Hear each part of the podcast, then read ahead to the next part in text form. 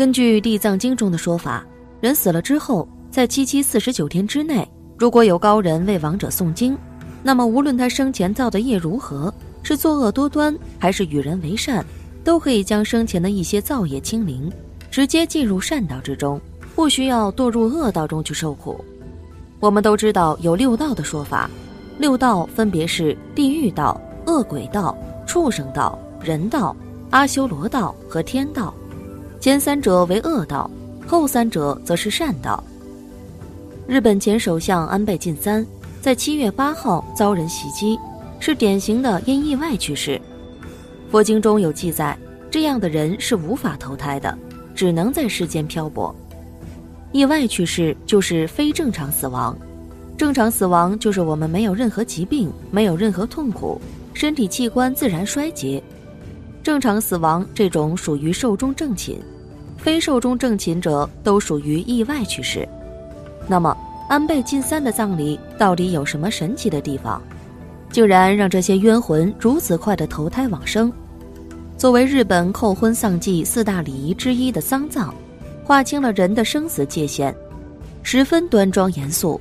其以各民族的生活方式、宗教信仰等物质及精神生活为根基。依托血缘宗亲而产生，随着日本对佛教的吸收，逐渐以火葬代替了传统的风葬、水葬、骨葬等传统方式，并以佛式葬礼最多。其他的，例如神式基督教式、无宗教式等较少。近年来，日本丧葬多由专门的殡仪馆等服务机构负责丧葬所需物品及祭坛布置等所有殡葬事宜。而在专用葬礼礼堂举办葬礼的日渐增多，同时仍有一部分人通过收拾房间、布置祭坛等，在自家举办。关于丧葬程序，这里重点对以日本使用最多的佛教式丧葬进行介绍。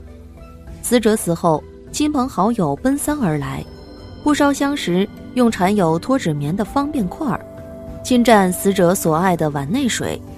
并润湿其嘴唇，以及用不流动的水洒在其脸上的方式告别。接着，入殓前由护士或家人为死者擦拭并清洗遗体，并摆放好四肢，闭合其眼睛及嘴，同时经整理胡须、修剪指甲等来整理其容貌。之后，为其穿上印有经文的白木棉和服，并将佛珠、三角头巾、六分钱。鞋袜、平时服装及新婚礼服等，一并在入殓时放入棺内。另外，衣服的袖子不能相通，以表示死者以后路途的遥远。最后，按照头朝北睡来安置死者。注意，不能朝北时可朝西，并用酒精擦拭其露出的遗体部分。盖棺前，棺内贴上僧人抄写的经文及棺书。之后。还有守夜告别仪式、出关以及火葬等程序。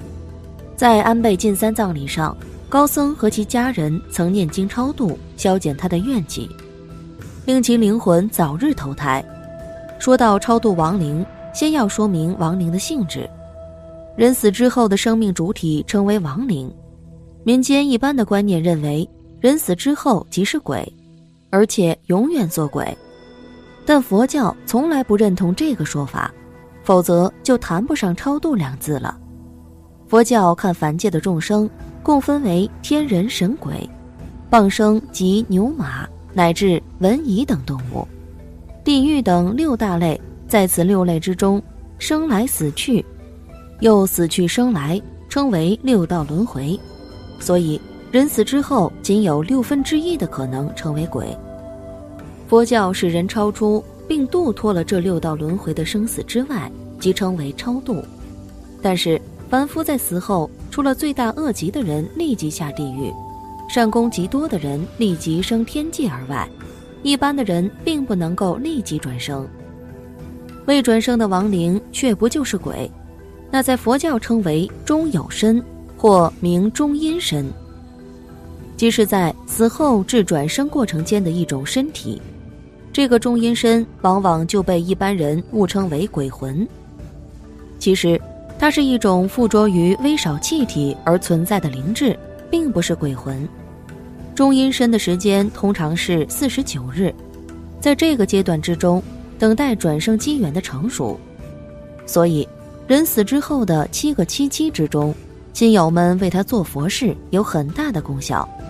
若以亡者再生时最心爱的财物，供施佛教救济贫病，并且称说这是为了某某某亡者超生而做的功德，亡者即可因此而投生更好的去处。所以，佛教主张超度亡灵，最好是在七个七中。如果过了七七之后再做佛事，当然还是有用，但那只能增加他的福分，却不能改变他已生的类别了。假如一个人再生作恶很多，注定来生要做牛或者做猪。在他死后的七七中，若有亲友为他大做佛事，并使他种阴身的阶段。听到了出家人诵经，因此而知道一些佛法的道理，当下悔过，立意向善，他就可能免去做牛做猪而重生为人呢。如果当他已经生于牛群猪栏之后，再为他做佛事，那只能改善这条牛或者这头猪的生活环境，使之食料富足，不是劳作，乃是免除一刀之苦，被人放生。如已生在人间，便能使他身体健康，亲友爱护，事业顺利；如已升到西方极乐世界，也能使他连位的品级升高，早日成佛。在这个灾难频仍的婆娑世界，总有各种意外会不期而至，如交通事故、空难、海难等等，往往在瞬间就夺去许多人的生命。不仅令亲人痛断肝肠，也让亡者闻无所归，不能安息。要超度亲人亡灵，首先需要了解何为超度及超度的意义。佛教的超度，广泛来讲是指诵经能使鬼魂脱离苦难，但是，一般人却把“超度”两字，仅拿来当做超度亡灵之说。这种言说不是很正确。超度的实际意义是超越生死。共度涅槃彼岸，是名超度。超度有三个要义，何等为三？一，现生中能令迷惘者、邪见者倒归正见，由思想上的矫正破迷起悟，是名超度，是思想上的超度。二，现生中能依正见而起修，因修而正悟，得入涅槃，因而解脱生死。远离六道轮回，是名现生超度。二，死亡后，眷属以虔诚之心邀请出家师傅为亡者开示、念佛诵经、做佛事等等，普令亡灵得以往生净土，是名善后超度。今天我们主要了解第三点，就是亲人亡故之后如何超度。超度亲人亡灵，正信的佛教。超度工作的主体不是僧尼，而是亡者的家属。亡者的家属若于亡者死后要拔剑亡者，乃是供养三宝及布施贫穷，并不一定要求僧尼诵经。僧尼接受布施供养，仅为斋供者祝愿而已。因僧尼诵经是日常的恒课，诵经是一种修持，也是为求明白修持的方法。目的不是超度亡者，施主供僧的功德，是由于成就了僧尼的修持生活而来，不是由于济公折价的诵经而来。佛教中虽有指示以诵经来超度亡者，那是希望个人亲自诵经，万一自己不会诵经，或以为自己诵的太少，才请出家人代诵。其实，僧尼是为佛法的往事及化事而设。不是专为超度亡灵而设，诵经的功德是由于信仰佛法，并修持佛法而来，所以并不限于僧尼才可诵经，更不一定要在人死之后才来诵经。超度的期限最好是在死了七七四十九日之内，因为佛教相信，就凡夫而言，除了福业特别大的人，死后立即上升六欲天，定业深的人。死后立即上升禅定天，罪业特别重的人死后立即堕地狱，至于一般的人，死了之后尚有四十九日的缓冲期间，等待业缘的成熟，再决定轮回的去向。在这期间，如有男女家属以及供养三宝及斋僧布施的功德，为之回向超度，亡者便会由于善业功德的感应而得到超生的帮助，速成于善道。如人间天上之因缘的成熟，过了四十九日之后。已经随着亡者自己的业力而去投生，那时再做超度的功德，只能增加他的福利或减少他的苦难，但也不能改变他已经投生的处所了。不过也有例外，如果是枉然过世，或者凄惨离世，由于怨结不解，他们纵然已经化身鬼道，还会在人间游荡，这就是通常传闻的闹鬼。这样的情形需要诵经超度，佛力引荐往生善道。佛教通常称鬼道众生为恶生或恶鬼，所以往往用秘法的咒力加持，辨识失时的口及蒙山，对于平安鬼类的作祟有特别显著的效果。这种功能的佛事，对于佛教之外的其他宗教而言是没有办法的。我们知道了超度的意义和超度的重要性，那么亡故亲人的家属在没有机会或者无法请法师超度的情况下，家属自己也可以诵经超度。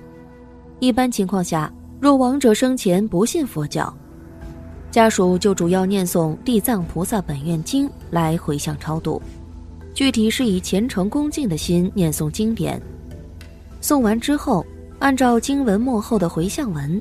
加上亲人的名字回向功德，若能七七四十九日中不间断，每日诵一部或三部回向亲人，亲人可获得巨大利益，甚至成孝之心感通佛力，在佛力的加持之下，亲人往生善道是极有可能的。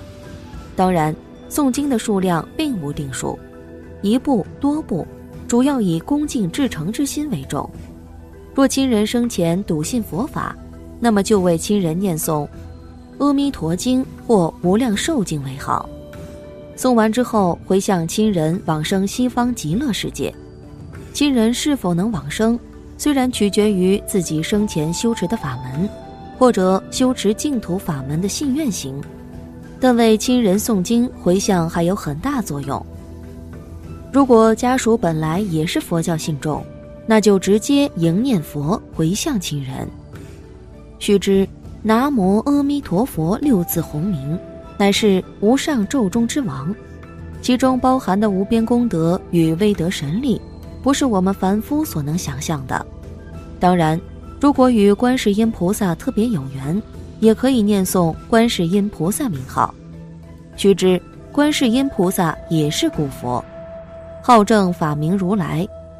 大慈大悲，救苦救难，无比敏感。佛祖统计卷十五有朋法师传。胡人薛师傅早丧不得脱，其家宅亲僧诵金刚般若，请师演说经旨。复贫语曰：“谢翁婆一卷，经今得解脱。”翁问千僧同诵，何言一卷？答曰。彭法师所诵者，盖师诵时不接是语，兼解义为圣也。从上面这个例子，我们知道，超度亲人对亡灵有巨大作用。超度对于生人来说，主要是表心意，因此可以更加安心。没有超度亲人的亡灵，致使亲人堕入恶道之中受苦，生人肯定是日夜难安。将亲人的亡灵超度了之后，他们从痛苦中脱离出来了，而生人也会跟着从痛苦中脱离出来，更加的安心宽心，不再为亲人的离开而悲痛不已。所以大家现在明白安倍晋三葬礼上神奇的地方在哪里了吧？感谢您的观看。